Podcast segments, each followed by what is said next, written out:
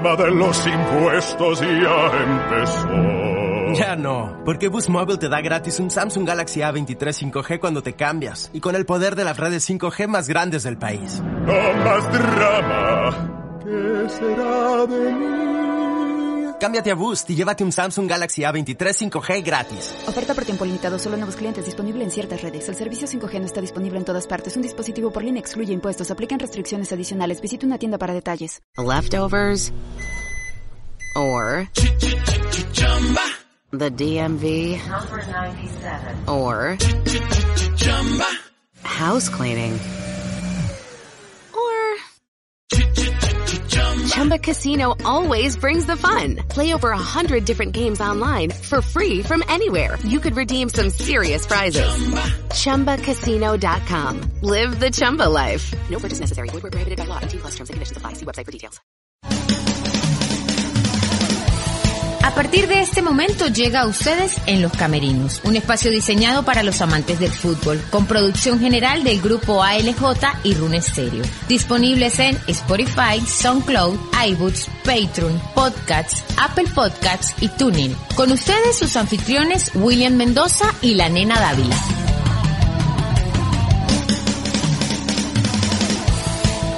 Este programa llega a todos ustedes a nombre de Las Flores de mi Tierra y también de Todo un poco y un poco de nada podcast. ¿Qué tal amigos? ¿Qué tal? Bienvenidos a otro capítulo más de su programa preferido en todo el planeta, en Los Camerinos. Como siempre, aquí estamos todo, todo nuestro grupo de trabajo con la nenita Dávila y en la producción Henry Márquez para todos nuestros oyentes eh, que están al pie del cañón eh, regados por todo el mundo y que esperan con ansias cada capítulo de En los Camerinos. Aquí estamos en el medio todavía de esta pandemia, de esta crisis mundial de salud que agobia a todo el planeta. Como siempre, me acompaña la nenita. Nenita, ¿cómo está? ¿Cómo le va? Bienvenida. Hola William, ¿cómo estás? Eh, un saludo a todos los que nos escuchan en cualquier parte del mundo, como lo acabas de decir, tachirenses y venezolanos que logran sintonizar este programa de En los Camerinos a cualquier hora, en cualquier lugar, en cualquier momento. Usted se puede dedicar a escuchar el trabajo que hacemos para todos ustedes. Nena, le comento que el programa con Carlos Maldonado, un éxito total, ¿no? Y no, rotundo. lo escucharon en todas partes del mundo. Patreon se, des- se desbordó de tantos oyentes que tenemos en Patreon a nivel de mundial, en Spotify, en SoundCloud, en, en, eh, en iVoox, no, no, impresionante. Y sigue la gente escuchando los capítulos, ¿no? Y gente importante que nos ha escrito eh, sobre el tema de Carlito Maldonado, que fue una, eh, eh, una nota muy buena la que hicimos con Carlitos. Sí, es que eso está como cuando uno dice el rival motiva. Bueno, el invitado motiva y de verdad el profe Carlos Maldonado es un ídolo para todos, bien como jugador, como técnico, como él mismo lo decía. Él logró todo lo que soñó con Táchira. Y eso Sí. es de admirar y toda la gente lo tiene en una estima muy alta.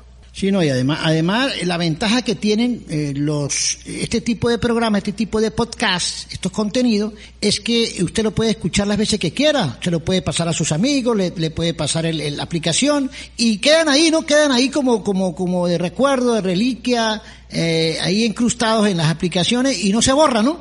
No, porque eso ya queda en las plataformas. Sí, queda en la plataforma y usted lo puede eh, escuchar con los amigos cada vez que quiera, repasar los 15 capítulos, repasar la entrevista con Tolizano, con Greco, con Maldonado y todo lo que viene, porque vienen muchas cosas buenas y muchos invitados de buen nivel, ¿no, nena? Ajá, de eso iba a hablar William. Ahora es que vienen invitados y para que cada quien conozca no solamente la parte deportiva, sino la parte personal de los que eh, hicieron y hacen vida en el Deportivo Táchira, quienes han marcado y marcarán historia y qué mejor manera que a través de los camerinos. No, y fíjate que eh, eh, este tipo de programas es diferente a que cuando uno le hace un- una entrevista en un programa de radio en vivo, ¿sí? ¿Por qué? Porque en programa de radio en vivo es, es la respuesta inmediata, la respuesta inmediata de lo que hizo, ¿sí? De lo que hizo en el momento, ¿sí?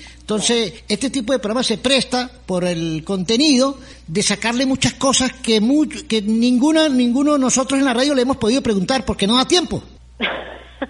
sí. ¿Sí o no? Sí, sí, sí. Además, pues, es como yo les decía, es algo totalmente diferente. Yo cada vez que, que escribo o se habla con algún invitado, posible invitado, se le dice o yo les digo, no, pueden estar tranquilos, es algo súper relajado, es un programa diferente, es ameno, ustedes se van a dar cuenta, es más eh, de, de lo que es la parte personal. Claro, incluimos lo profesional porque de eso se trata realmente, de lo que están haciendo, pero tocamos fibras muy sensibles eh, tanto para el oyente como para el invitado. Entonces yo creo que eso es lo que lo hace diferente. Sí, y de verdad que, que son buenos y placenteros esos diálogos porque a veces el jugador o el invitado se desborda en contar cosas que nunca le dio tiempo de contarlas porque no se las preguntaron. Porque, ¿entiendes? y vamos a tener invitados que, y me corroboras ahí, William, eh, que se van a sorprender. Se van a sorprender y tienen que estar muy atentos casi que eh, él mismo hace el programa. Sí, Uno de nuestros invitados. Sí, fíjate que, ah, bueno, eh, por ahí después te van a hacer también a ti un podcast, eh, eh, otro de nuestros compañeros del grupo. Ajá. El de, todo un poco, un poco de nada. Ay, buenísimo. De todo un poco y un poco de nada. Entonces, como todos hacemos, estamos para el mismo grupo. Ya lo vi por ahí, ¿no? Sí, como el grupo LJ y Rune Stereo, pues entonces me hicieron un, una, va a salir también, va a salir también al aire y pude contar cosas que nunca le he contado desde que me inicié cómo llegué a la radio, cómo hice para ir por primera vez al estadio, las concentraciones de Thatcher, lo que pasaba en las concentraciones en esa época, en los 80, en la pirámide, cuando nos reuníamos, con quién andábamos, cuando viajábamos, eh, muchas anécdotas y vivencias mías en la parte deportiva y la radio y también de la parte personal. No, pero se iría porque usted se acuerda hasta de qué zapatos cargaba el día en, sí. 74, ¿se sí, fue como, fue una, Antonini en, de todo un poco y un poco de nada lo pueden descargar en Spotify y eh, y, lo pueden también escuchar en, en Spotify y en el otro, en, en iVoox. Y, entonces ustedes lo pueden tener a la mano para que las personas que están fuera, que nos escuchan siempre, dicen, bueno, vamos a ver cómo inició William Mendoza en la radio, cómo, cómo inició, eh, cuál fue el primer partido que fue, con quién trabajó, quién le dio el primer micrófono, eh, la vida con Jairo y Manolo cuando cuando arrancamos, cuando yo arranqué en Radio en Radio Táchira con ellos, todas esas cuestiones. más con Jairo que con Manolo. Sí, todas esas anécdotas, muchas anécdotas, vivencias, unas picantes, ojo, hay unas picantes, ¿no? Hay unas picantes. Me imagino. Eh, algunas novias que tuve, como hice, para conquistarlas bueno, un poco de cosas, ¿no? Que, que uno hacía cuando, en la época del chamo, travesura de un aurinegro, le pusimos, travesuras de un aurinegro, y bueno, y pronto le van a hacer a la nena también, que va a, le vamos a descubrir a la nena cómo se inició, eh, quién le dio el primer micrófono, dónde, a dónde habló por cosas así, ¿no? Y de estudio y de las clases que le dan a los niños, toda esa cuestión que vamos a descubrir de la nena. Pues sí, Sería buenísimo. No, esto es para tirar risa ahí, Willy. Bueno, sí, eso también son como para estas tertulias, esa comedia que hace Antonini, esas comedias, pero con tertulia ahora con invitados eh, que se presta para la cuarentena. Bueno, nena, eh, sigue el tema de la pandemia mundial y no afloja eh, en, muchas partes, ¿no? En casi todo el planeta, aunque hay, hay, hay países que se está jugando en Bielorrusia y en Nicaragua se está jugando fútbol como si nada, nena. Pues sí, aunque sabes, William, que en Bielorrusia eh, por lo menos las personas compran la entrada eh, por Internet. Por decir, William compró su entrada por Internet y lo que hace el equipo es que le pide una foto tipo carnet a William, imprimen la cara de William y hacen un simulador con la cara de William. Es como si William estuviese en la tribuna, pero ya compró su entrada, entonces ese es el detalle que tienen con los aficionados eh, fieles, pues, que, que se dedicaron a comprar y siguen comprando sus entradas. Ese dinero, eh, esos equipos los van a donar para lo que es insumos médicos y todo lo que necesiten para combatir el COVID-19. Sí, bueno, y, la gente se sigue cuidando. Eh, Estados Unidos ahorita es el epicentro de la pandemia eh, el deporte, los deportistas, todos uno ve los, los, eh, los, eh, los TikTok, ¿cómo se llama esa nueva aplicación que hay? Sí, sí. Los TikTok, no, eso es chino, ¿no? ¿Es chino o es gringo? No, yo no sé cómo sea, de donde sea, pero la gente está pegadísima con eso. Sí, y los jugadores mandan sus, sus videos trabajando en las casas. La mayoría de los grandes jugadores del mundo, incluso también de aquí de Venezuela, de la Vinotinto, siguen trabajando a distancia. No es lo mismo, pero tienen que mantenerse para, para no perder la forma física. Sí, sí, por ahí he visto cosas de Tomás Rincón. Em, eh, por ahí vi hace rato un video de Cristiano Ronaldo con los niños y los usa como para, como para peso eh, hace pesas y abdominales con los niños, los niños lo ayudan, los pequeñitos. Es comiquísimo. Sí, no, bueno, también se presta para para, para el entorno familiar, de compartir eh, más cerca, porque eso los jugadores no hacían, en, la rutina diaria no hacían eso, entrenar con el porque ellos entrenan en las canchas, ¿sí? Y aparte, pues el tiempo es súper limitado, porque siempre están haciendo algo y el tiempo con su familia, pues es, como les decía, es un poco corto debido a todos los compromisos. Hoy día, pues comparten más. Eh, el, lo limitado ahora es el trabajo, por la forma en cómo lo tienen que desarrollar, pero sin embargo comparten con su familia y, son momentos, bueno, de riqueza espiritual, muchísimas cosas que, que se logran allí en esas conexiones y en esas relaciones familiares. Así es. Y bueno, nosotros siempre le, vamos a recomendar por estos días de pandemia y de cuarentena que se cuiden, que si van a salir háganlo de una manera muy con menos riesgo, tapándose la boca, lavándose las manos, cubriéndose, eh, no relacionándose en la calle con mucha gente, haga las diligencias, pero cuídese porque eh, puede ser malo para usted y para su familia y para su entorno. Entonces siempre recomendamos esto que hay que tener un poquito de paciencia, sacrificarnos, no solamente es usted, es todo el mundo, ricos, pobres, negros, blancos, religiosos, todo el mundo está en este problema, entonces hay que cuidarnos, ¿no? La salud. Asimismo, y ahora más que nunca es necesario mantenernos juntos en la distancia y actuar con solidaridad. Estamos convencidos que en estas difíciles circunstancias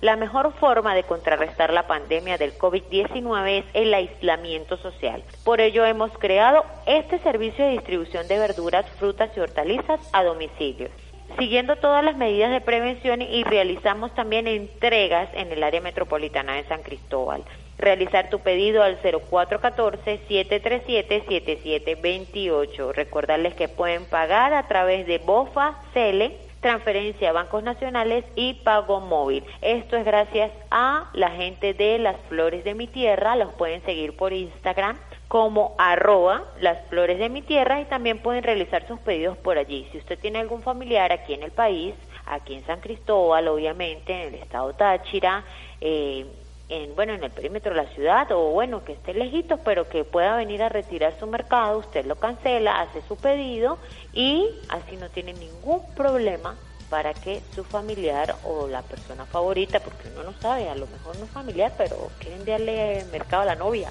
a la esposa a la peor es nada a la que tengo mientras. Como quieran se comunican con la gente de arroba las flores de mi tierra y pueden hacer llegar sus pedidos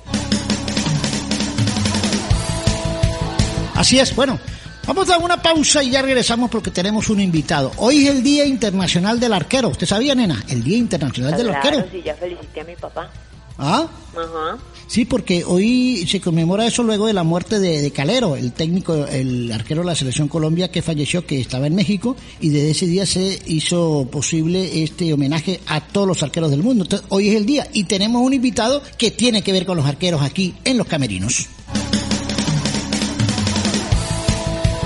De todo un poco y un poco de nada podcast. Antonini Camacho nos reseña desde San Cristóbal la actualidad del venezolano de a pie, el reinventar de nuestra gente y nos comenta las noticias o acontecimientos más importantes tanto nacional como internacional. Encuéntranos en Spotify e iBoots. Producción general del grupo ALJ y Rune Stereo. Continuamos en los camerinos, entonces mm, hoy ya como lo habíamos prometido está el preparador de arqueros del Deportivo Táchira, Juan Pavón que vamos a tener una tertulia con él, un diálogo para que la gente se entere qué hace. Ya, ya teníamos al preparador físico que habló de la parte física, pero me imagino que el trabajo de los arqueros es diferente y se pierde un poco más porque el arquero siempre tiene que tener distancia, ¿no? Contacto con el balón. Pero vamos a ver que nos lo explique todo esto eh, nuestro buen amigo, el preparador de porteros del Deportivo Táchira, Juan Pavón, para que lo salude también, nena. Claro que sí, le damos la bienvenida a Juan Manuel Pavón Serpa nacido el 30 de junio de 1983. Hoy es, como decía William, preparador de arqueros del Deportivo Táchira, pero también tuvo una carrera como arquero, decir que es del estado Mérida, y que bueno, hoy está al servicio del Aurinegro y contribuyendo con todos nosotros y su trabajo. ¿Cómo está, profe? ¿Cómo le va? Hola, ¿cómo están? Eh, un saludo para ustedes, para todos sus oyentes y y bueno, agradecido con, con ustedes y con Dios por esta oportunidad, ¿no? Bueno, antes de que entrar ya en, materia deportiva, mm, yo a nosotros nos unió una muy buena amistad con Noel Pavón Osorio en la época de los 80, 90, eh, con Radio Cumbre, cuando hacíamos las transmisiones Radio Cumbre, Radio Táchira con Manolo y Jairo, cuando íbamos a Mérida siempre éramos bien recibidos por Noel y cuando él venía aquí a San Cristóbal lo recibíamos igual. Y a veces cuando no podíamos viajar, él nos daba la transmisión y, o cuando él no podía viajar, nosotros le, mandábamos la transmisión para que él sacara su, su, transmisión de partido de fútbol de estudiantes. Entonces siempre hicimos una buena amistad con, él me decía Mendocita, siempre me decía Mendocita eh, Noel Pavón, gran amigo, un hombre de radio, Radio Cumbre en la cumbre, como de costumbre decía este Juan.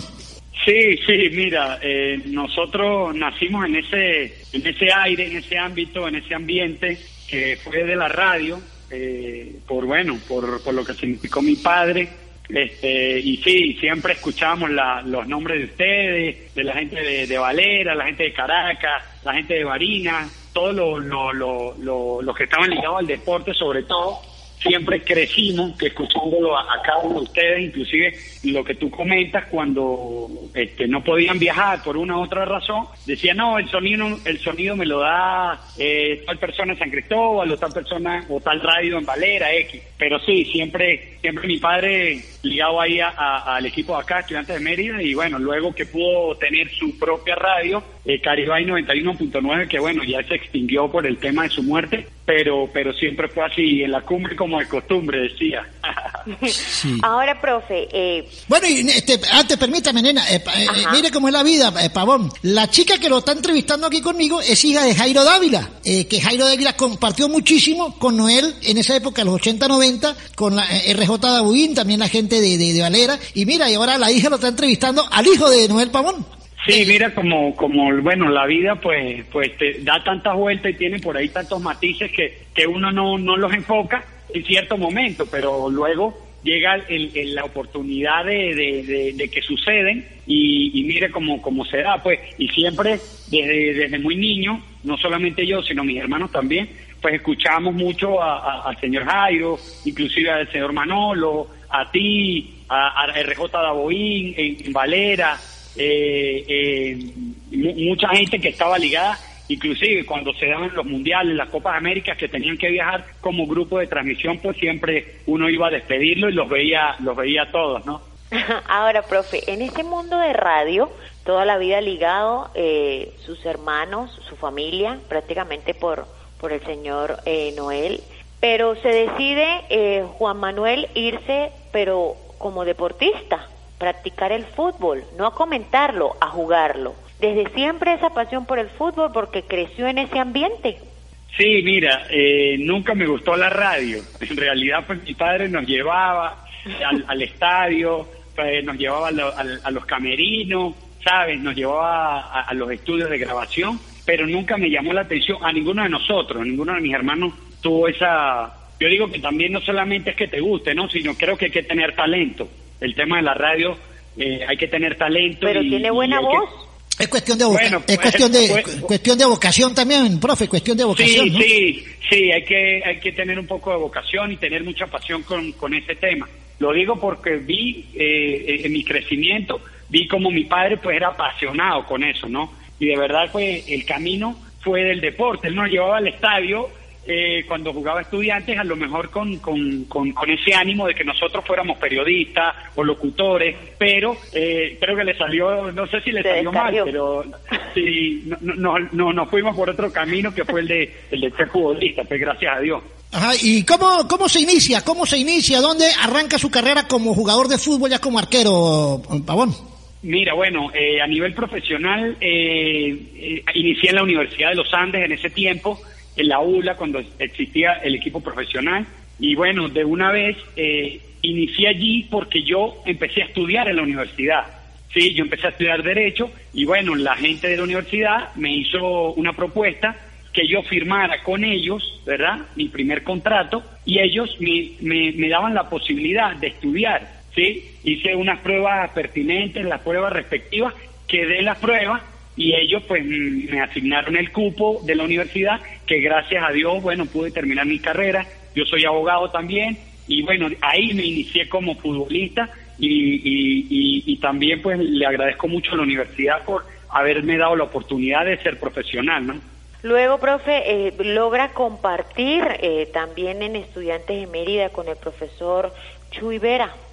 Sí, mira, eh, luego de, del aula el equipo desaparece y bueno, eh, me contratan la gente de estudiantes y en ese tiempo vino el profesor Santiago Escobar en el año 2001, 2000-2001 y bueno, tuvimos mucho feeling, independientemente que yo era juvenil prácticamente y tuvimos mucho feeling. El profe Santiago me dio la oportunidad de jugar muchos partidos y bueno, ahí fue despegando mi carrera y tuvimos la oportunidad de compartir con esa generación que no sé si, si va a volver, ¿no?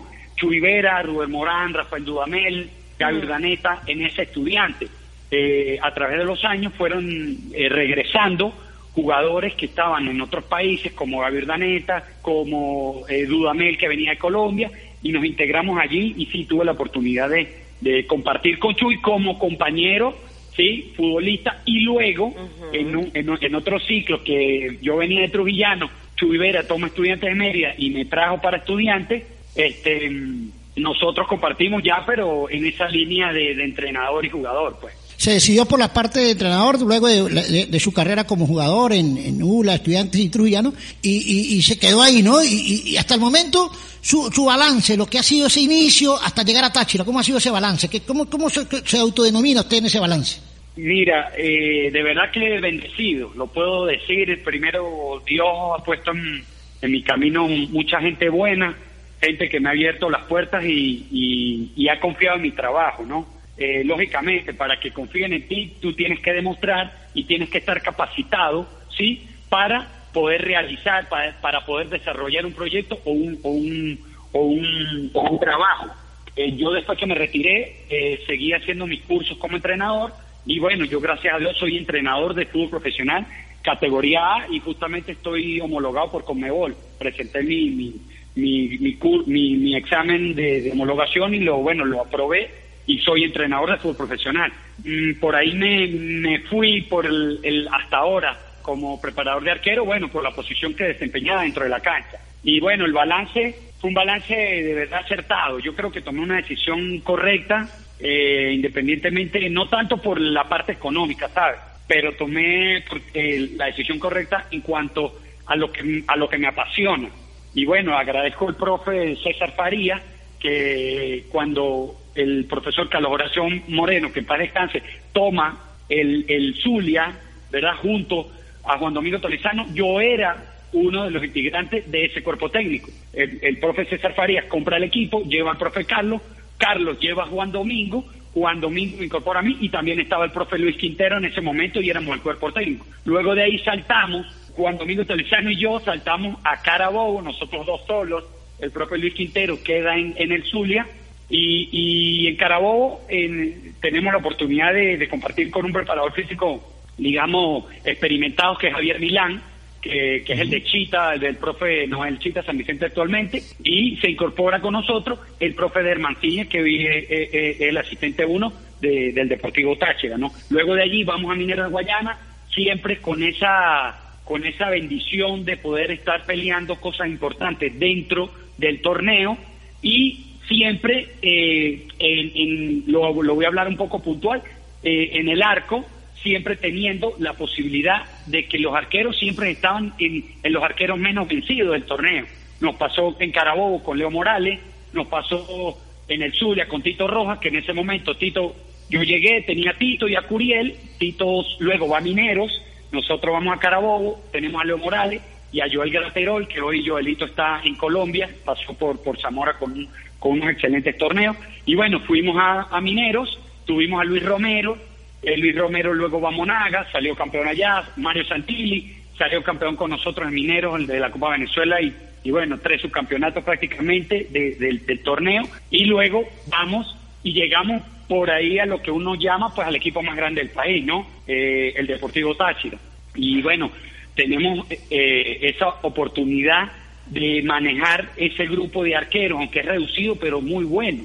Bueno, llegamos con, con Baker, que, que para mí eh, yo creo que es el arquero técnicamente, técnicamente más dotado de fútbol nacional, técnicamente, eh, eh, tanto con los pies como con las manos. ¿Por qué? Bueno, porque tiene una, una habilidad mental, sí, tiene una visual y tiene una técnica increíble. Ya bueno, eh, luego tiene otras características, pero técnicamente para mí es el mejor arquero que, que, está en el país en esa línea, pues. Y bueno, y tenemos eh, el más completo, y por eso, por ser el más completo, se convierte en el mejor, que es José Contreras, sin dejar a un lado la, generación de relevo que viene atrás, que es Christopher Varela, que bueno, ya, ya lo vieron, gracias a Dios fue una bendición que lo pudieron llamar a la selección y pudo jugar todo ese, ese, ese, ese preolímpico. Ahorita Joséito Contreras es llamado por un entrenador que, bueno, no conoce a nadie, digámoslo de esa manera un poco eh, vulgar, por, por ponerle un término,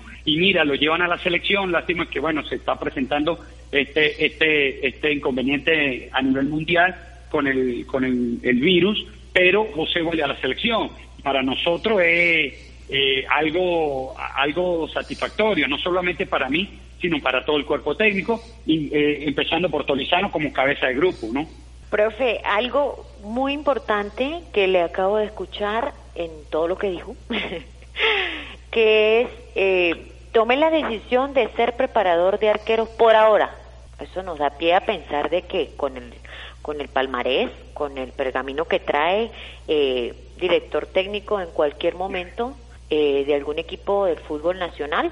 Mira, eh, pues uno eh, siempre quiere quiere más, ¿no? Uno siempre quiere más, siempre quiere ir a, a, más y, y, bueno, yo siempre le he dicho a Juan, Juan además de, de mi jefe, digámoslo así, es mi amigo, es mi amigo, mi amigo de sincero de hace muchos años. Y bueno, yo siempre le he dicho a Juan que yo quiero que él triunfe y sea el mejor entrenador de la liga que llegue a la selección y luego que yo cumpla esa misión con él, yo me voy a alejar. Le digo yo, eh, como eh, de una manera jocosa, ¿no? Pero bueno, no, no, no, no descarto poder llegar a, dirigir más adelante. Lógicamente, sí, hay que seguir preparando. Yo el año pasado estuve en, Madrid en, unos cursos y, y, bueno, no, no, no descarto esa posibilidad de, dirigir, pero todavía eh, no, no sé si a, mediano plazo todavía.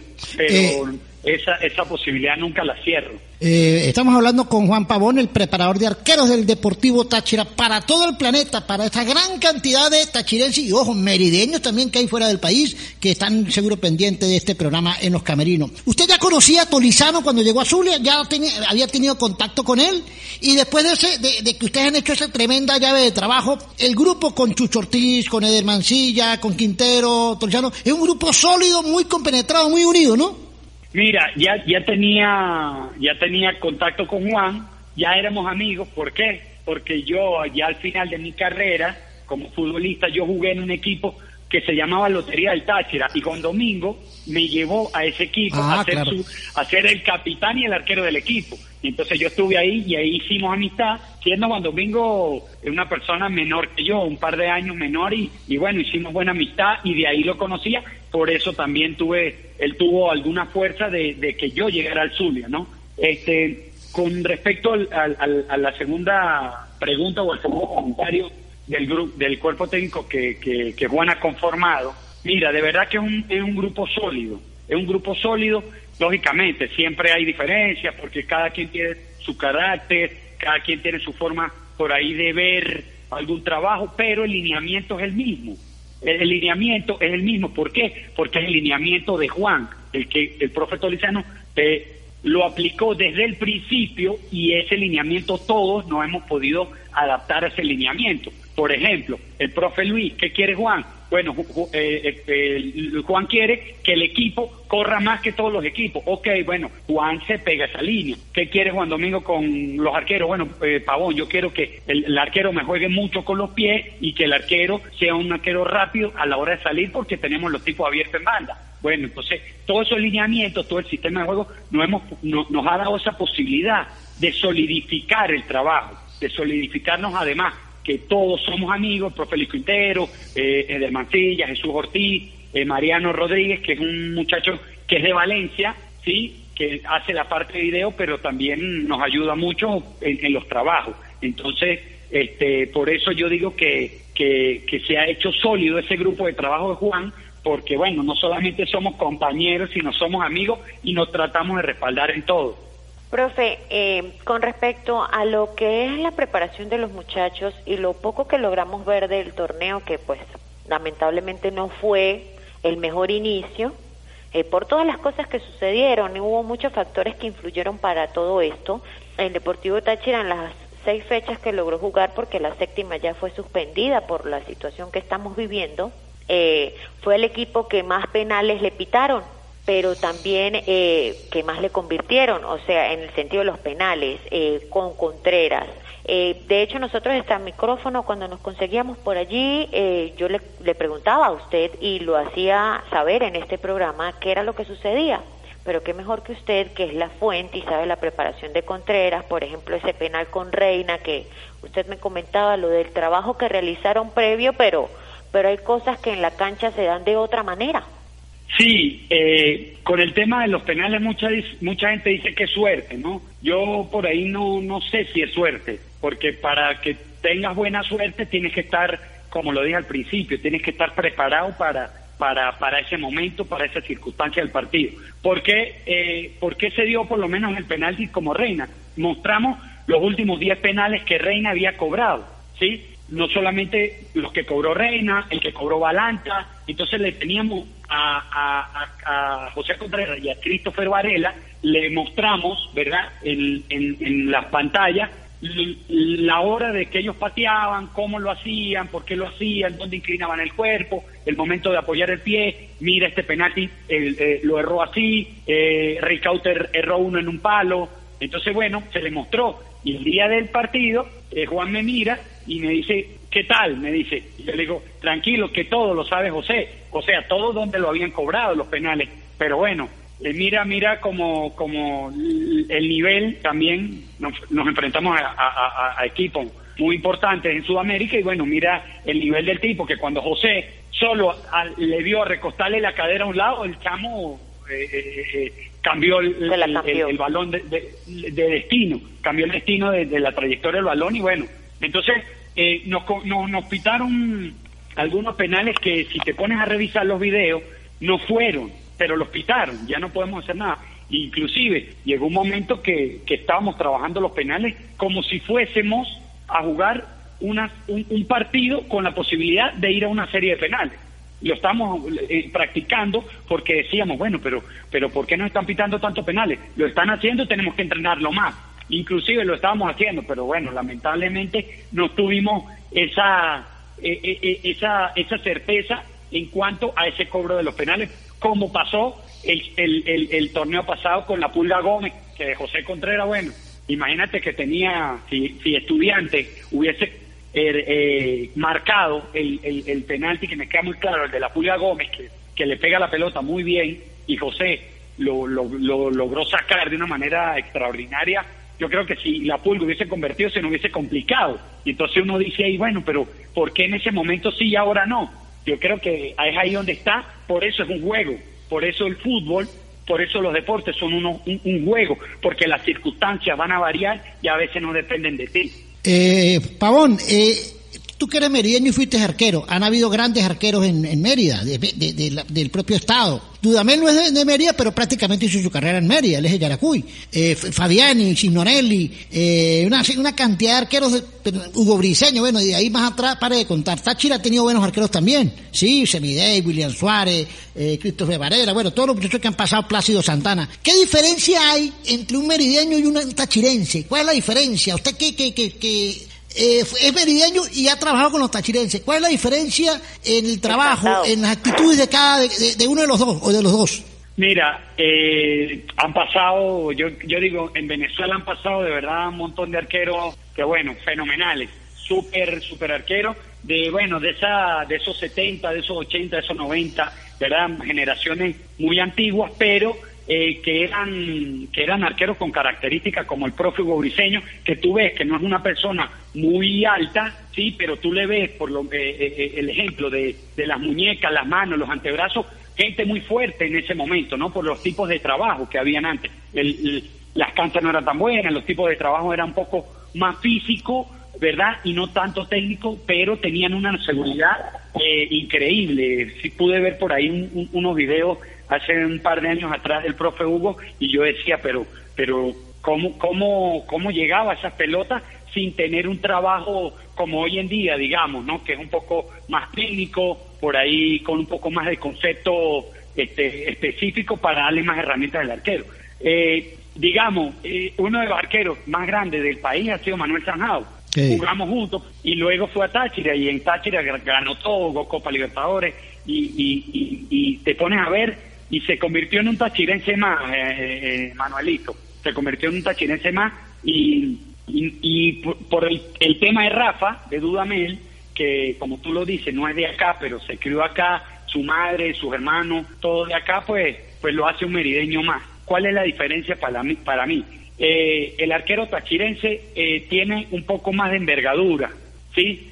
Tiene un poco más de envergadura en cuanto a lo físico al arquero merideño, eh, exceptuando el, caso de Sanjao, porque es una persona, sus raíces son orientales. El padre de Sanjao es es guayanés y el guayanés es, una persona, su biotipo es, bastante grande, ¿no? Entonces, si, si vemos, si vemos al hijo de, Manuel Sanjao, a Manuelito, que lo tiene hoy en día en Ecuador, que él estaba en Trujillano eh, el año pasado, pues no es un arquero muy alto y es merideño, su madre es merideña. Entonces, ahí yo creo que hay una de las características, si, si, si te pones a ver en los arqueros tachirenses de hoy en día, es Christopher Varela, es un, es un, es un arquero espigado, lo ves yo le digo, sin faltarle al respeto, lógicamente, que es un arquero cromañón, ¿sabes? Un arquero con brazo largo que estira los brazos y le pasan la rodilla, igual a, Diego Valdés, ¿sí? Eh, el, caso de Richard Ruiz también un arquero que está chirense, que ha estado en varios equipos del fútbol nacional y es un arquero grande, es un arquero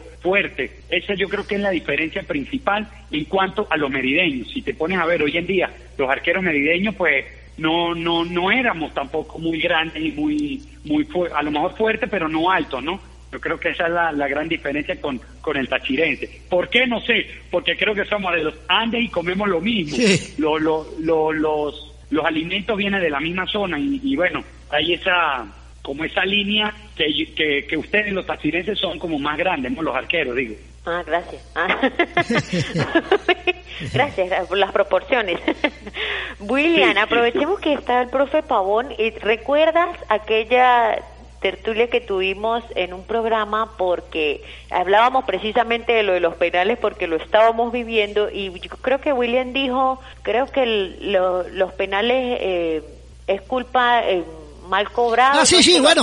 Dice que yo, yo, decía, Pavón, que penalti eh, votado es, mal cobrado, es mal cobrado, porque el arquero está indefenso, es, un tipo que tiene todo el arco de disposición, mientras que el arquero tiene que saber para dónde va a adivinar para dónde va a patear y, tiene más chance de meter la pelota el que va a patear que de agarrarla. O sea, para mí penalti agarrado es mal pateado. ¿Usted qué opina, profe?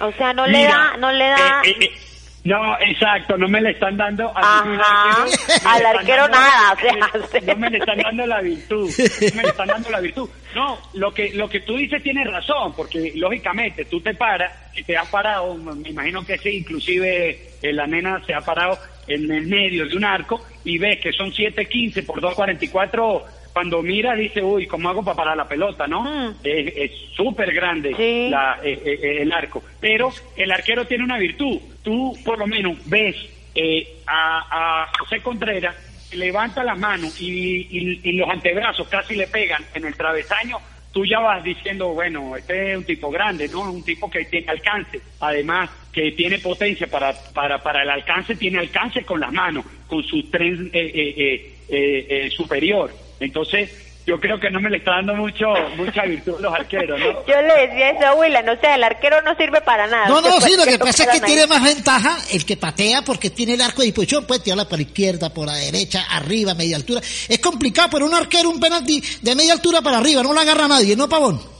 Sí, no, eh, bueno, a mí me parece que, que de media altura para abajo es más, es más difícil para mí. ¿Sí? ¿Por qué? Sí, porque eh, eh, tú vas a mantener siempre la cadera bajita, ¿sí?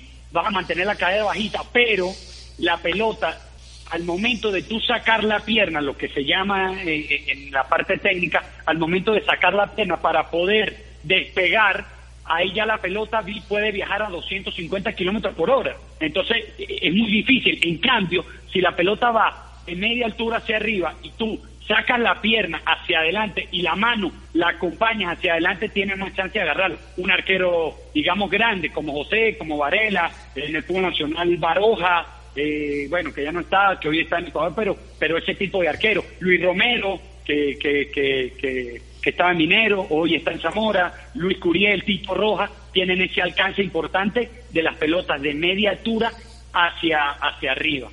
Sí, bueno, buen tema, ¿no? Es cuestión de concepto, bueno, eh, un concepto válido el, de, el de, de, Pavón que fue arquero y aparte es preparador de arquero. Para ti, ¿hay un modelo a seguir que lo, lo, lo aplicas en tus equipos de algún arquero del mundo que ataje penales? Bueno, es difícil, ¿no? Es difícil seguir seguir ese ese ese modelo, seguir ese modelo. Pero en, en, en, en algún momento, para mí, era bufón. ¿Qué? No sé si, si, si vieron en algún momento un, un reportaje de él donde le preguntaban de cómo, cómo tenía tanto alcance en tan poco tiempo, ¿sí? Y él decía que, bueno, que él entrenaba esa, ese, ese estímulo, ese estímulo de, de, de saltabilidad, lo, lo trabajaba mucho. ¿Y cómo lo trabajaba? Bueno, él dice que hacía 1500 saltos de cuerda diaria antes de empezar el entrenamiento. Entonces, bueno, ya se convierte un gato que apenas sí. coloca, coloca los cuatro dedos del pie para despegarte, ¿verdad? Porque no coloca los cinco dedos porque por, por lo general no, no, no pisas tan plano, ¿no? Pero si coloca cuatro o los cinco dedos, eh, él tenía mucha, mucha, mucha posibilidad de llegarle a esas pelotas en los penales. Y yo creo que era Bucón en su momento. Luego, bueno, te pones a ver y está Obla, que, que de verdad que Courtois, claro, miden dos metros dos. Sí. Ya cuando abren los, ya cuando abren los brazos son unos condos. Se devuelve. No, y se, le, y se le queda complicado para el delantero por ver un semejante tipo en el arco que, que abre los brazos y te tapa todo el arco, ¿no? Sí, sí, sí, sí. Es, es, es una de, la, de las virtudes que, que, yo tengo con José Contreras y, y, y lógicamente ya la tenía pero nosotros hemos tratado de potenciar a ese achique. No sé si se dan cuenta, cuando José sale a achicar, muy pocas veces le, le pueden marcar en ese momento. ¿Por qué? Porque su envergadura, ¿verdad? Cuando abre los brazos, bueno, puede, puede marcar eh, cuatro metros, dos metros y medio, tres metros, no sé X. Pero cuando sale en velocidad, ¿verdad? Cuando el delantero va a impactar el balón, cuando ya el delantero eh, ya miró el arco y el delantero mira la pelota para impactar, ahí José tiene esa virtud que de verdad que he tratado de, de, de, mantenérsela y hasta potenciársela, porque es muy difícil cuando José sale a la chique, ¿verdad? Es porque es muy rápido y abre muy bien el cuerpo para checar. No sé si se han dado cuenta que ha tenido muchas atajadas de ese estilo. Ah, profe, eh, eh, con, por intermedio de este programa, algunos colegas los hemos invitado y para que le hicieran alguna pregunta en tema de, de, la preparación de arqueros. Entonces, aquí va una pregunta de un colega de la radio para que se la responda. ¿Ok, profe? Claro, por supuesto, hermano, claro que sí. Hola, William, un abrazo. Saludos para toda la gente de los camerinos en esta época de cuarentena, en este tiempo de coronavirus. Bueno, usted sigue siempre con el mundo del deporte, con los programas deportivos que la verdad pues hacen parte importante para todas las personas que estamos cumpliendo con esta cuarentena aquí en el país. Y bueno, un abrazo también para el invitado de hoy, al amigo Juan Pavón, es el preparador de porteros del equipo deportivo Táchira. Bien, eh, mi pregunta para Juan sería qué tipo de trabajo específico están haciendo los arqueros, los guardametas del Deportivo Táchira en esta en esta etapa, ¿no? Donde no, no hay entrenamientos, digamos, grupales, qué tipo de trabajos hacen y qué diferencia, por ejemplo, hacen los guardametas con otros jugadores, otros jugadores dependiendo de la posición, de los defensores, los mediocampistas, de los delanteros, en fin, pues tomando en cuenta que tienen que hacer los ejercicios en espacios reducidos. Así que esa sería mi pregunta en los camerinos para Juan Pavón, el preparador de porteros del cuadro deportivo Táchira, qué trabajo específico le han encomendado los tres guardametas que tiene el cuadro deportivo Táchira en este momento de cuarentena. Así que un abrazo para el amigo Pavón, para William Mendoza, para toda la gente de los camerinos. Esa es la interrogante que les hace Oswald Mantilla, el periodista deportivo para los camerinos. Gracias y será hasta la próxima. Ahí está, profe. Bueno, eh, un, un, un, amigo, eh, un, un, saludo al amigo Mantilla. Eh, hoy en día lógicamente no se está trabajando de manera grupal, ¿no? Ya, ya eso lo sabemos y lo tenemos muy claro el, el por qué. Sí, pero es fundamental que la, lógicamente la condición física se va a perder, se va a perder porque es imposible que la mantenga en esta situación. Por ahí eh, tienes la familia más cerca, por ahí comes un poco, un poco más cantidad y no estás entrenando como debe ser y lógicamente la condición física se va a perder. Pero ¿cuál es nuestra recomendación a los arqueros, verdad? En esta etapa, que justamente nosotros tenemos un grupo de WhatsApp y bueno, estuve hablando ayer con los muchachos, con Joseito, con Diego y con Christopher, este, que no pierdan la zona media. Es fundamental no perder la zona media, la zona media del cuerpo, el abdomen, sí, el pecho, no perderlo. O sea, tratar, eh, tratar de mantenerse con planchas, sí, con, con, con elevaciones, con abdominales, elevaciones de piernas en las barras, en las paralelas, ¿me entiendes? Con la, con la, con las pesas, pero la zona media es fundamental, que no la pierdan, yo les pido que no la pierdan. ¿Por qué? Porque de ahí nace, de ahí es la fuente, de ahí parte, de ahí es el inicio de que el arquero se encuentre bien, tanto para salir a una cuco como para despegarse, como para ir a una pelota aérea, como para embolsar una pelota, como para hacer el blocaje, como lo dicen los europeos, que nosotros le decimos seguridad, que es de la barbilla, de, del, del, del pecho hacia arriba, es una manera, y del pecho hacia abajo es otra manera, es embolsar y, y, bloquear. Entonces, en la zona media le hemos pedido encarecidamente que no la pierdan, que traten de mantenerla lo más que puedan. Antes de venirme, con, para terminar de, de, responder esa pregunta, eh, pude ver a José Contreras, me lo, me lo topé y, y, bueno, le dije, José, ¿cómo estás? ¿Cómo te sientes? No, profe, bien. Y justamente yo fui al, a la sede del, del, club a buscar algo y bueno, eh, vi a José que fue a buscar algo, algún material para entrenar en su casa también y bueno, lo pesé, lo aproveché a pesar, ¿sí? Estaba en el, tenía como 800 gramos más de lo que está acostumbrado a tener y de verdad que la forma física en la zona media por lo menos la, la seguía manteniendo. Sé que Christopher Varela y sé que Valdés también lo hace, con, con eso, todos esos ejercicios que te medio te acabé de comentar por acá, ¿no? Pero tienen estructurado como un plan, le envía a diario, verifica quizás como el profe eh, Luis Quintero o solamente les planifica, le envía y ellos ejecutan. Sí, ellos se le envía y ellos ejecutan. Es difícil eh, estar como un seguimiento tan eh, sí un seguimiento tan tan tan arduo no empezando de que bueno lamentablemente la zona donde estoy que es mi, mi, ciudad natal pues el, el, tema eléctrico es muy muy complicado. De verdad hemos tenido 12 13 14 horas sin luz y se nos ha complicado un poco en estar tan atentos de, de algunos planes no pero eh, nosotros confiamos en, lo, en, en el jugador que es una de las virtudes que tiene el profe Juan que confía en el jugador y eso nos ha dado resultados y lógicamente le ha dado resultados con los arqueros. ¿Por qué? Porque confiamos, confiamos en ellos, mira, el plan es este y lo tienen que hacer y ellos lo, lo ejecutan sin ningún inconveniente, que es lo, lo que lo deja uno tranquilo, ¿no? Que el profesionalismo de cada, de cada jugador.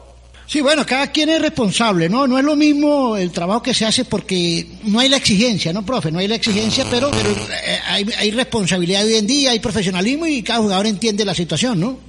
Sí, totalmente, totalmente. Lo que tú dices es verdad, porque eres un profesional del fútbol. Entonces la, la, palabra te lo, te lo abre, te abre ese abanico de profesionalismo en toda la palabra, en todo el sentido. Y bueno, si te pones a ver, salvando la distancia, eh, por ahí los videos que puedes ver o las noticias que pueden ver en las televisiones, en las redes sociales de los jugadores de élite, como Cristiano Ronaldo, como Sergio Ramos, como Messi, eh, nada más ustedes se dan cuenta que tienen en su casa. Trabajan con gimnasios que tienen en su casa los gimnasios más grandes que los gimnasios, los propios gimnasios en las ciudades del país, ¿no? Entonces, aparte, vive, profesión... aparte viven en mansiones, tienen espacio, ¿no? Sí, bueno, tienen un espacio que, que bueno, veía a Neymar hace un par de días, tiene una cancha en su casa y, y jugaba con los perros y corría como, como 70 metros, entonces ya te das cuenta que tiene la posibilidad de, ejecutar un, po un poco eh, eh, un poco mejor el, el, plan de trabajo, pero pero sí, nosotros estamos estamos tranquilos porque eh, independientemente que no se esté jugando, independientemente que no se sepa qué es lo que qué es lo que va a suceder con el tema del inicio del torneo o por lo menos la pretemporada, eh, estamos tranquilos porque sabemos que los jugadores están tratando de poner de su parte y no perder tanta tanta condición física. Otra otra pregunta de otro de los colegas que también sé que se suma aquí, Alejandro Sánchez de Éxtasis, que le hace una pregunta a Juan Pavón.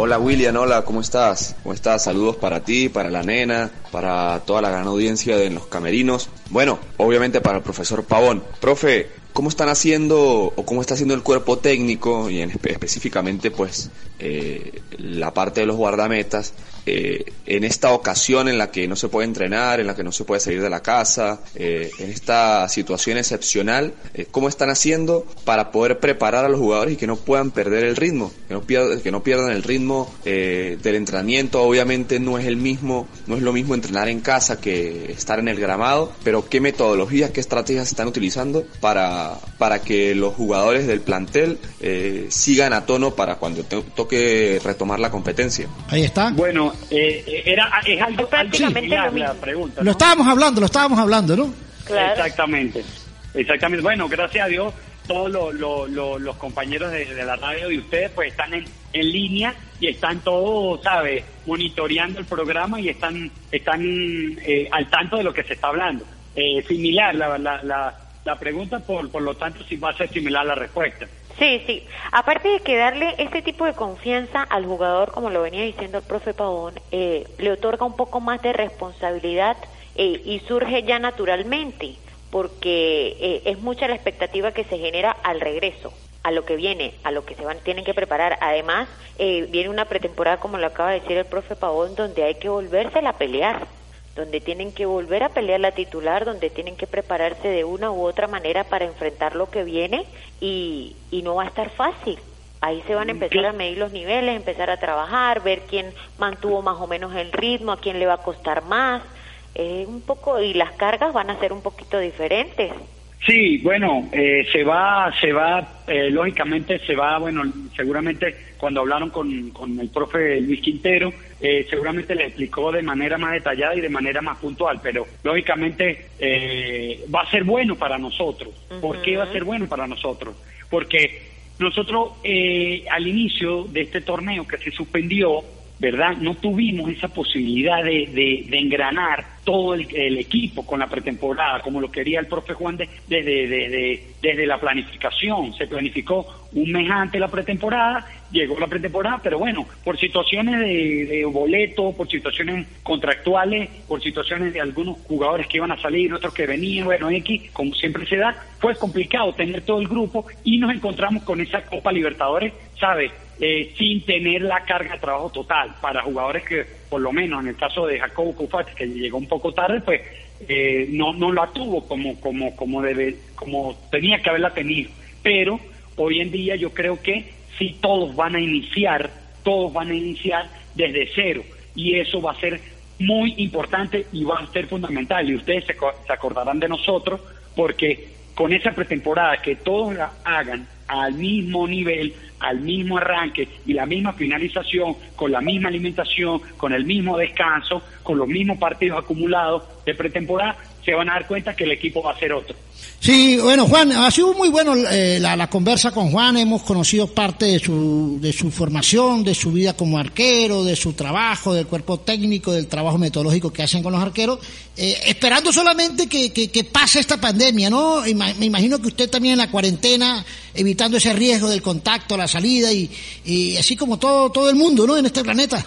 Sí, de verdad que, bueno, primero apegado a Dios, ¿no? Apegado a Dios porque ve uno que, que hay países donde las están pasando muy, muy mal, gente que, que hoy en día no vale de nada tener dinero, tener mucho dinero en el banco o en tu casa o tener oro, no sé si vieron una noticia del el dueño, la hija de, de, del dueño de un banco en Portugal y dice, bueno, mi padre se murió y toda la plata se quedó en casa. Qué increíble. Entonces, ¿sabes? es complicado y uno ha pegado a Dios para que esto pueda pasar, para los seres queridos, la gente más cercana, la gente que uno aprecia, pues se cuiden y, y no tengan no tengan ningún inconveniente con esto. Y bueno, eh, hacerles un llamado a todos que se mantengan en casa.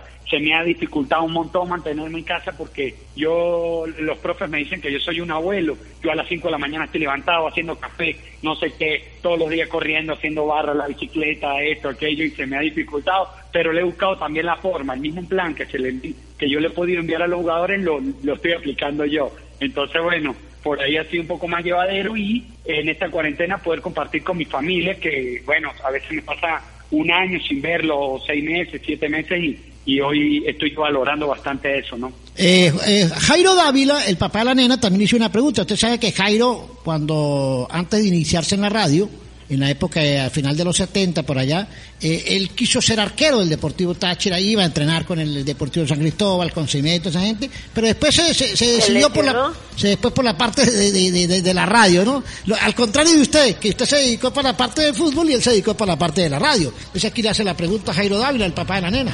Profe, es Jairo Dávila.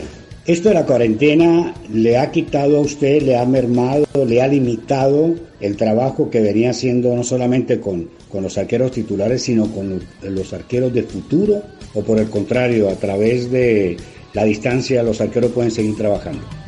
Sí, no, totalmente, ha cortado esa línea, ¿no?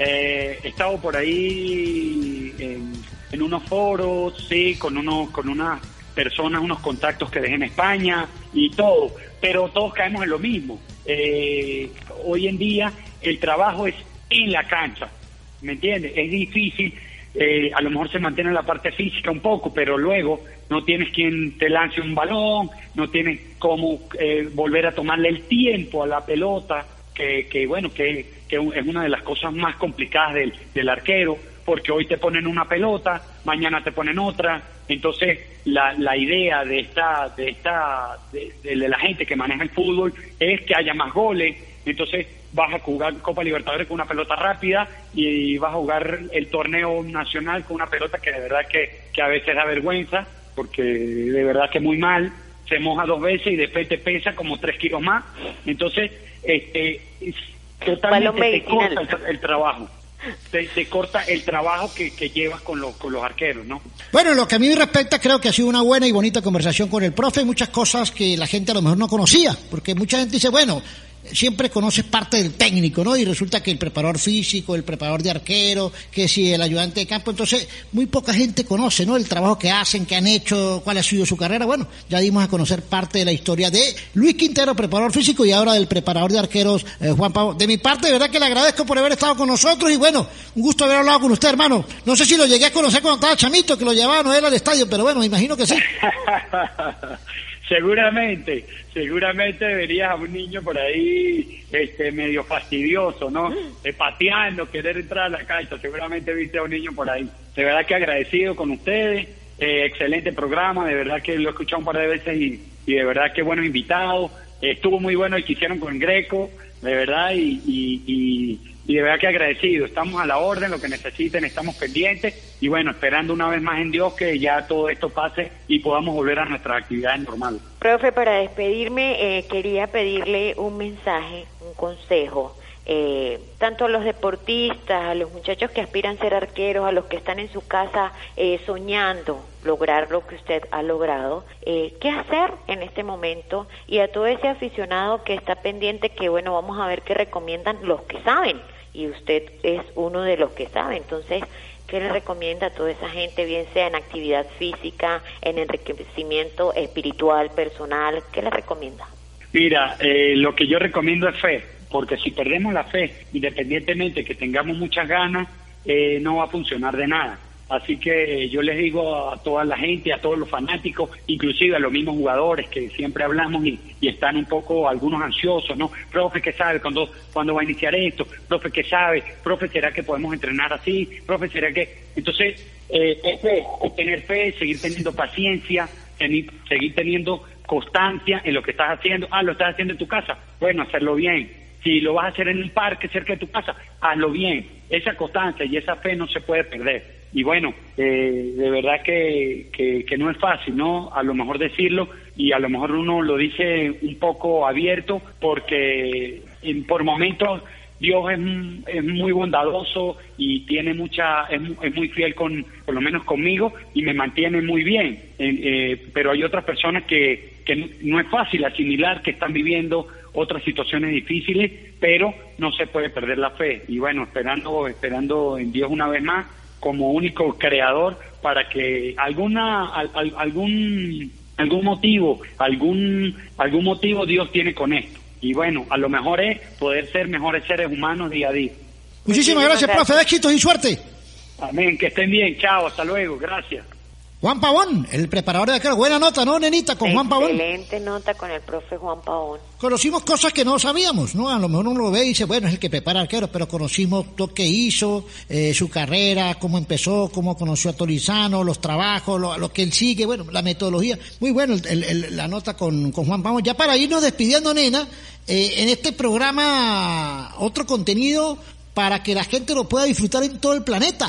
Pero antes de irnos, nenita, quiero que le recomiende a la gente que, eh, como muy pocos salen, no se preocupen, que le pueden llevar las verduras y las hortalizas de su casa, ¿no? Para que estén tranquilos y puedan comer tranquilos. Así mismo es, William. Resulta que la gente de Arroa las Flores de mi tierra se las ha ingeniado para poder combatir este COVID-19 desde su hogar. Es la única manera de permanecer unidos y luchando todos hacia el mismo lugar. ¿Qué es lo que tenemos que hacer, William? Simplemente eh, llamamos eh, nos comunicamos con la gente de ah los pueden contactar también por eh, arroba las flores de mi tierra por Instagram o se comunican por WhatsApp al 0414-737-7728 hacen el pedido de las frutas, las hortalizas, lo que necesiten y si es en, en lo que el casco de la ciudad, en el área metropolitana de San Cristóbal, eh, le llega directo a su casa y en el precio va incluido el sistema de delivery, podríamos decirlo, el servicio de delivery. Así que juntos en la distancia con arroba las flores de mi tierra. De todo un poco y un poco de nada podcasts. Antonini Camacho nos reseña desde San Cristóbal la actualidad del venezolano de a pie, el reinventar de nuestra gente y nos comenta las noticias o acontecimientos más importantes tanto nacional como internacional. Encuéntranos en Spotify e iBoots. Producción general del grupo ALJ y Rune Stereo.